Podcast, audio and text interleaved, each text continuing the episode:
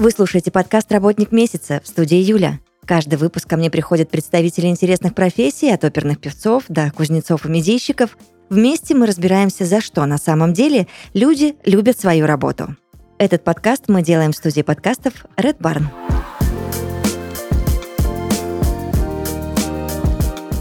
В подкасте «Работник месяца» Михаил Пильх, врач-онколог, мамолог, хирург, реконструктивно-пластический хирург онкоцентра СМ-клиника. Михаил, здравствуйте. Здравствуйте, здравствуйте. Нам сегодня с вами нужно обсудить очень много важных вопросов, и, пожалуй, начнем мы вот с какого. Почему вы решили стать хирургом? Э, Я, конечно, не планировал вначале быть хирургом. Много было интересных новых для меня специальностей. В частности, я увлекался, э, по- как моя сестра, иглотерапией на первых-вторых курсах. Далее я стал понимать, что есть дисциплины, которые требуют мужских качеств, да? волевых каких-то решений, мужества, четкости, жесткости, ну, ума вот, и больших физических нагрузок. И как-то вот в процессе моего обучения, начиная курс, наверное, с третьего, когда моими педагогами стали люди, имена которых сейчас записаны в, в аналах мировой хирургии, медицины. Э, Это Виктор Сергеевич Савельев, это Александр Аркадьевич Гринберг, Панцирев, Валентин Михайлович Буянов, Петровский, Константинов, Николай Николаевич Плохин и многие другие люди, чьими именами сейчас называются клиники, институты и фонды. Вот, и как бы под их руководством они видели во мне способного ученика. Учился я хорошо, закончил с хорошим дипломом. И как-то оно само собой э, вот так произошло, что к пятому курсу уже я проходил субординатуру по хирургии, и дальше у меня не было выбора. Интересно получается. А, хорошо, тогда объясните мне, пожалуйста, что вообще входит в работу врача-онколога? Потому что это и ваша специализация в том числе. Ну, я должен прежде всего сказать, что у нас в стране онкология, она гораздо более глобальное и всеобъемлющее понятие и практика, чем во всем остальном мире. У нас онколог, в частности, вот то, чем мы занимаемся, я занимался всю жизнь и сейчас занимаюсь э, в СМ-клиника, Э, я занимаюсь практически всеми аспектами онкологии. То есть я веду больного от момента обследования и формирования диагноза, я выполняю хирургический этап, наиболее сложный и наиболее рискованный. А, Также я после успешного завершения операции и вы- выполнения этого этапа провожу и химиотерапию своим больным, которые проводятся. То есть весь комплекс лечебных мероприятий по онкологии в одних руках. Такого в западных странах нет. Там есть четкая специализация. Хирург, есть онколог, медицинский онколог, который занимается только лекарственной терапией. Есть медицинский радиолог, который занимается лучевым методом лечения. И вот они все вместе собираются и вместе решают. А у нас это вот в России и в Советском Союзе всегда было так, что онколог – это тот человек, который решает все вопросы. Да, э, такой расклад э, предъявляет особые требования именно к онкологам, понимаете? Особые требования. Поэтому не все могут это делать. У нас тоже есть субспециализация. Есть люди, которые, являясь онкологами, они там не оперируют или оперируют отдельные вещи, или только химиотерапию проводят. Такая сейчас уже тенденция есть, потому что наука развивается чрезвычайно, темпы знаний, информации колоссальны, и физически это невозможно.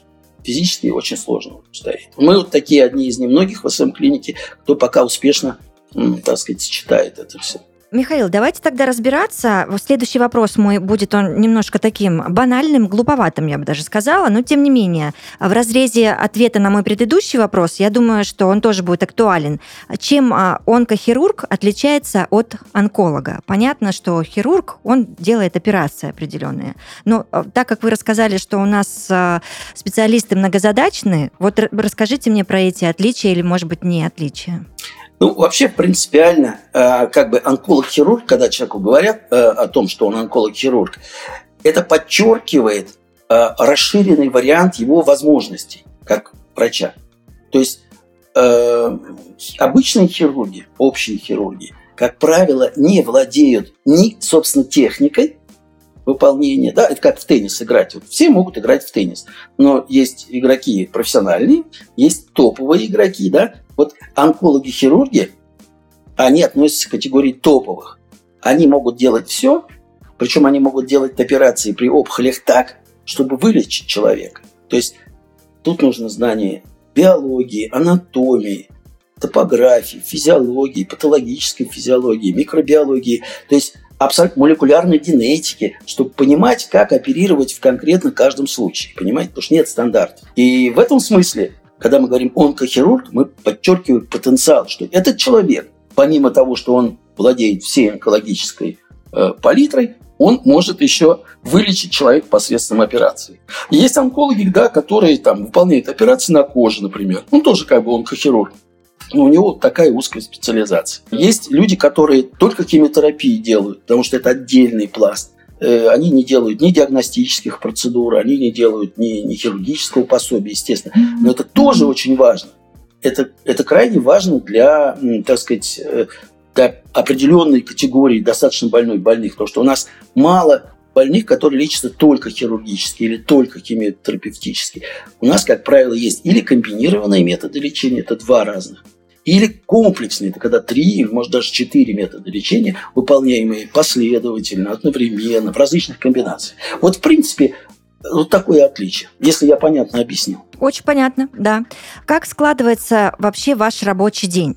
с учетом того, что вы мне уже рассказали. Вот если это возможно, расскажите сейчас мне, нашим слушателям, а, что у вас происходит. Вы проснулись, приехали на работу, дальше что? Значит, во-первых, у нас утром конференция, и днем у нас конференция, на котором, как мы получаем инструкции от начальства, текущие проблемы, проблемные больные какие-то, которые есть, которые обращаются амбулаторно, или те больные, которые находятся у нас на лечении в стационаре. Причем это могут быть больные терапевтического профиля, неврологического, общехирургического, у которых при обследовании выявлено какое-то или подозревается какое-то онкозаболевание. Нам на, в этот период с утра э, становится известным о фронте работ на текущий момент по данной патологии.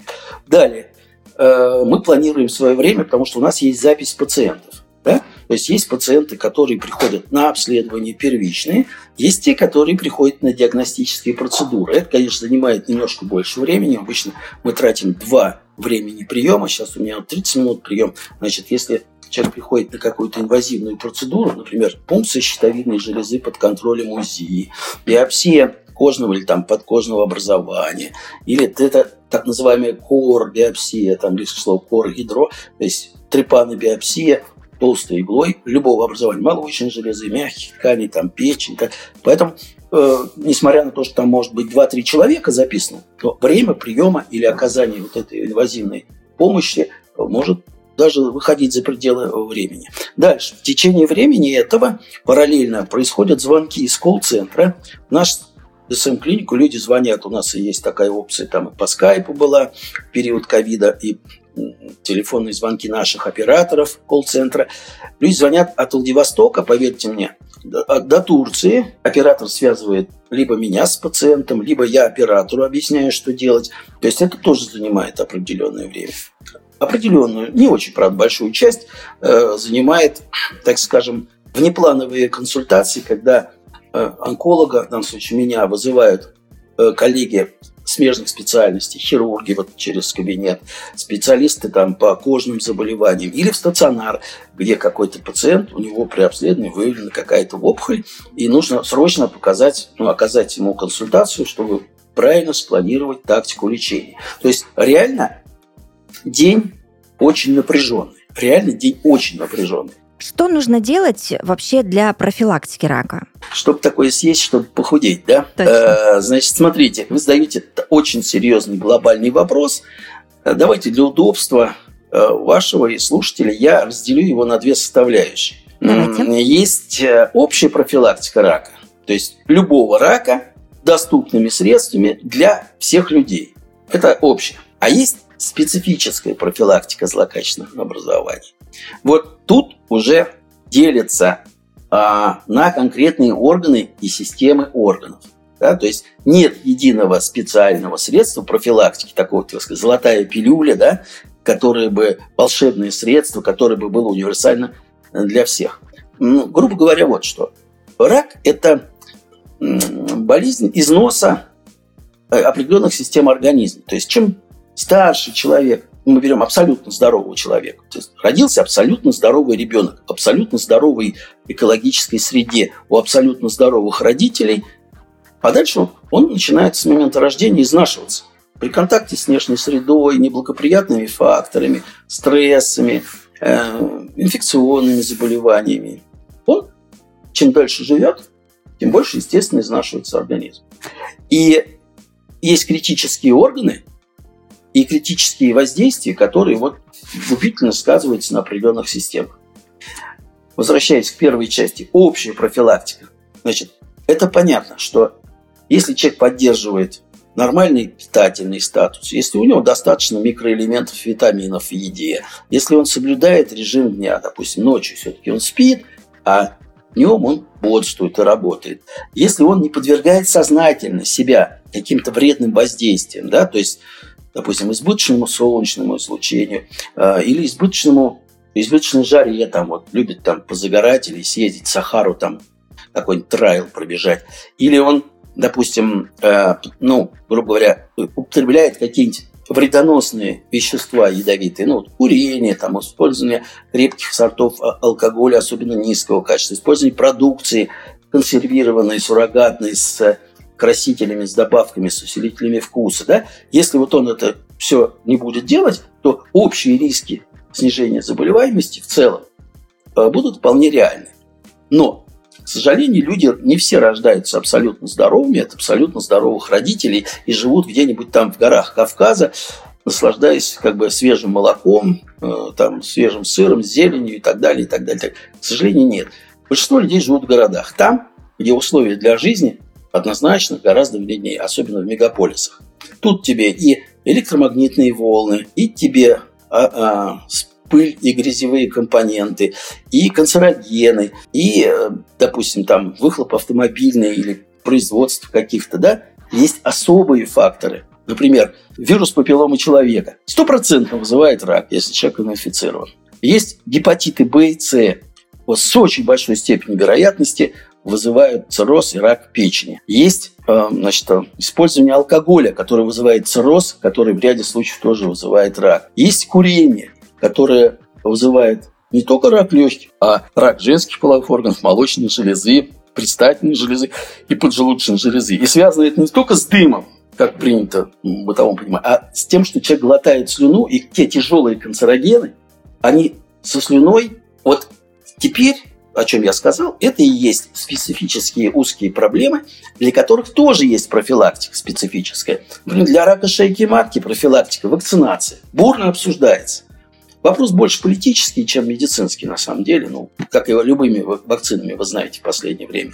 Значит, профилактикой рака печени является вакцинация от гепатита Б. Гепатит С излечивается лекарственным путем, от него вакцины пока нет, но тем не менее.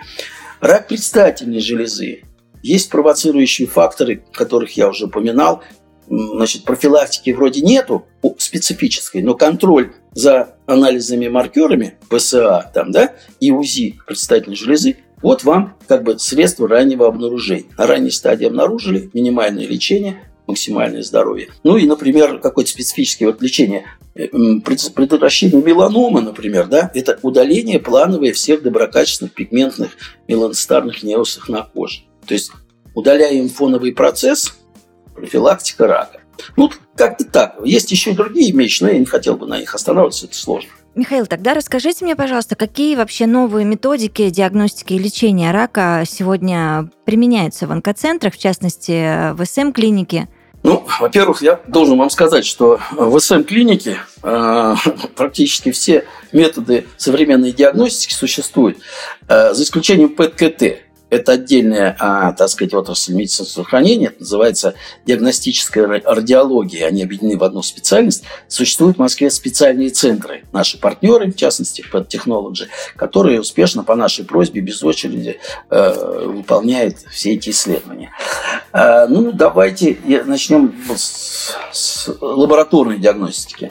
Диагностика онкологических заболеваний – это прежде всего э, морфологическая. Что это означает? Это означает, что э, диагноз достоверно выставляется только на основании кусочка ткани. То есть ткань может быть любого органа, лимфоузлов, кожи, мягких тканей, и это может быть даже фрагменты ДНК молекул, которые в крови определяются, так называемая жидкостная биопсия, но это не для всех, э, на самом деле, э, органов, и она не является такой стопроцентной, как у исследования кусочка ткани. То есть на уровне лабораторной диагностики мы ставим диагноз не просто, грубо говоря, опухоль носа или опухоль глаза, а ставится диагноз уже на уровне даже не световой микроскопии, там, аденокарцинома, плоскоклеточный рак, нейроэндокринный опухоль, какая-нибудь э, менингиома, остается вопрос на уровне молекул уже. То есть выполняется практически всегда иммуногистохимическое исследование. Это когда ткань прокрашивается специальным набором э, антител, которые флуоресцируют, имеют разные цвета и смотрятся в микроскопе. Поэтому ставится диагноз конкретного подтипа опухоли.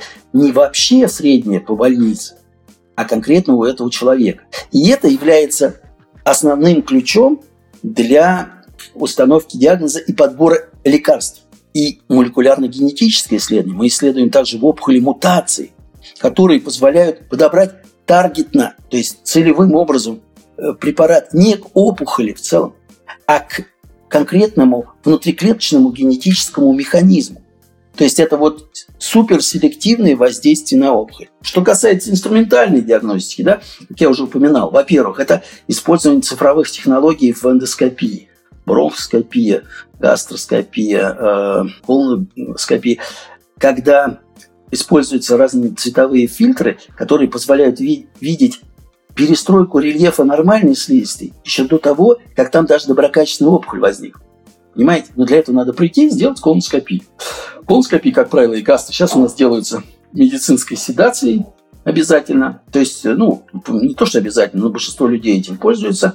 Вот. Какие еще методы диагностики, которые во всем мире используются, также используются у нас, это последнего поколения, опять же, с очень сильным цифровой базой, это компьютерные томографы, которые могут делать срезы до 1 мм, то есть виртуальные срезы до 1 мм, которые смотрят не только грубо говоря, есть опухоль и где-то или ее нет. Она дает точные органные отношения опухоли, взаимодействие ее с сосудами, с нервами, с лимфатическими коллекторами, э, позволяет э, использовать интервенные контрастирование, которые уже сейчас с каждым годом тоже становятся все менее и менее опасным, содержащий, я имею в виду, препарат, э, выявляет такие детали, которые вот до 1-2-3 мм, которые можно уже принимать к диагностическим каким-то ну, шаги диагностические принимать. Что такое онкологический консилиум и вообще как это все работает и в, какие, в каких ситуациях он собирается? Ну, э, как бы здравоохранение работает в соответствии с законодательными требованиями, 323 федеральный закон, да, который и отдельный приказ по э, проведению онкологического консилиума Минздрава СССР, теперь Российской Федерации, а, предусматривает, что абсолютно любой человек, у которого впервые был установлен диагноз злокачественного образования, неважно какой, должен пройти э, медицинскую комиссию врачебную, которая э, называется специальным словом онкологический консилиум или онкоконсилиум. Э, там в этой комиссии не менее трех человек должно быть. То есть это один должен быть онколог-хирург, другой онколог, ну, как бы медицинский онколог, да, который, скорее всего, является химиотерапевтом, и специалист-радиолог на этих онкоконсилиумах представляется пациент со всей историей болезни, с данными, естественно, морфологии, данные обследования. На нем официально, то есть это легитимно, устанавливается как сам факт наличия злокачественного образования, это сложно бывает иногда сделать, как стадия заболевания, понимаете, то есть по системе ТНМ, да, и вот сам факт вот этого решения, он дает ключик к тактики лечения. Тактика лечения формируется на основании, опять же, законом установленных э, клинических рекомендаций по онкологии, в частности. Да, у нас нет стандартов, но есть клинические рекомендации. Мы пользуемся рекомендациями, они примерно во всех странах одинаково, но и российскими, Ассоциация онкологов России, АОР, и русско, Российское общество э, медицинской онкологии, а также европейскими медицинскими стандартами и э, рекомендации Национального института рака э, американского. То есть они примерно одинаковые, учетом как бы, возможностей каждой страны. Консилиум выдает документ, который является официальным э, законным, единственным законным решением о лечении больного. То есть на основании этого, вот мы выдаем такие заключения, люди могут обратиться в другое учреждение, если он не хочет к нам лечиться. И этот консилиум он будет принят как базовый документ. Михаил, вы можете, насколько это возможно, э, объяснить мне, что самое сложное в вашей работе? Ну, бороться со смертью всегда непросто. Самое сложное вопрос вот, да, засыпку. Ну, дайте я вам попробую сказать. Самое сложное, наверное, найти в ряде случаев общий язык с пациентом. Я уверена в любом случае, что в вашей э, области, вашей специализации произошло много уже прорывов положительных, конечно, и вы о них конечно, рассказали. О многих, конечно, да? конечно. Вы спросили про самое сложное. Я честно сказал, у меня нет от вас секретов. А так, конечно, Это хорошо. Я всегда много. благодарна э, моим прекрасным спикерам, которые мне честно обо всем рассказывают, э, тем ценнее будет наш выпуск, и я думаю, его переслушают миллион раз. А, у меня к вам вот финальный какой вопрос, он тоже такой серьезный и глобальный. А, вы в профессии давно, у вас есть внутренний анализ происходящего и какая-то аналитика, вы все это отслеживаете. Насколько сейчас, вот в 21 веке, успешно лечится рак? Опять же, он такой обобщающий, я понимаю, но тем не менее. Отвечу. Э, При надлежащем материальной базе и качественном учреждении э, лечится очень хорошо. Лечатся практически все болезни, которые раньше считались неизлечимыми. Прорыв великолепный. Отдельную тему для подкаста я готов по конкретным прорывам вам рассказать. Сейчас уже мы по времени не успеваем. Так, хорошо, я учту это. Мы обязательно тогда запишем еще а, один классный выпуск, но в любом случае я вам очень благодарна Спасибо. а, за то, что вы развернуто и понятно объяснили все, ответили на мои вопросы. Вам только лишь э, прекрасного дня. Спасибо. И чтобы все задумано обязательно получалось. Как раз, сейчас, как раз сейчас он консилиум будет, о котором вы говорили. Удачи. Спасибо вам, да, спасибо, хорошего дня, до свидания. Спасибо. Спасибо. До свидания. До свидания. До свидания. Подкасте «Работник месяца» Михаил Пильх, врач-онколог, мамолог, хирург, реконструктивно-пластический хирург онкоцентра СМ Клиника. Мы обязательно услышимся. Пока. Имеется противопоказание, необходима консультация специалиста.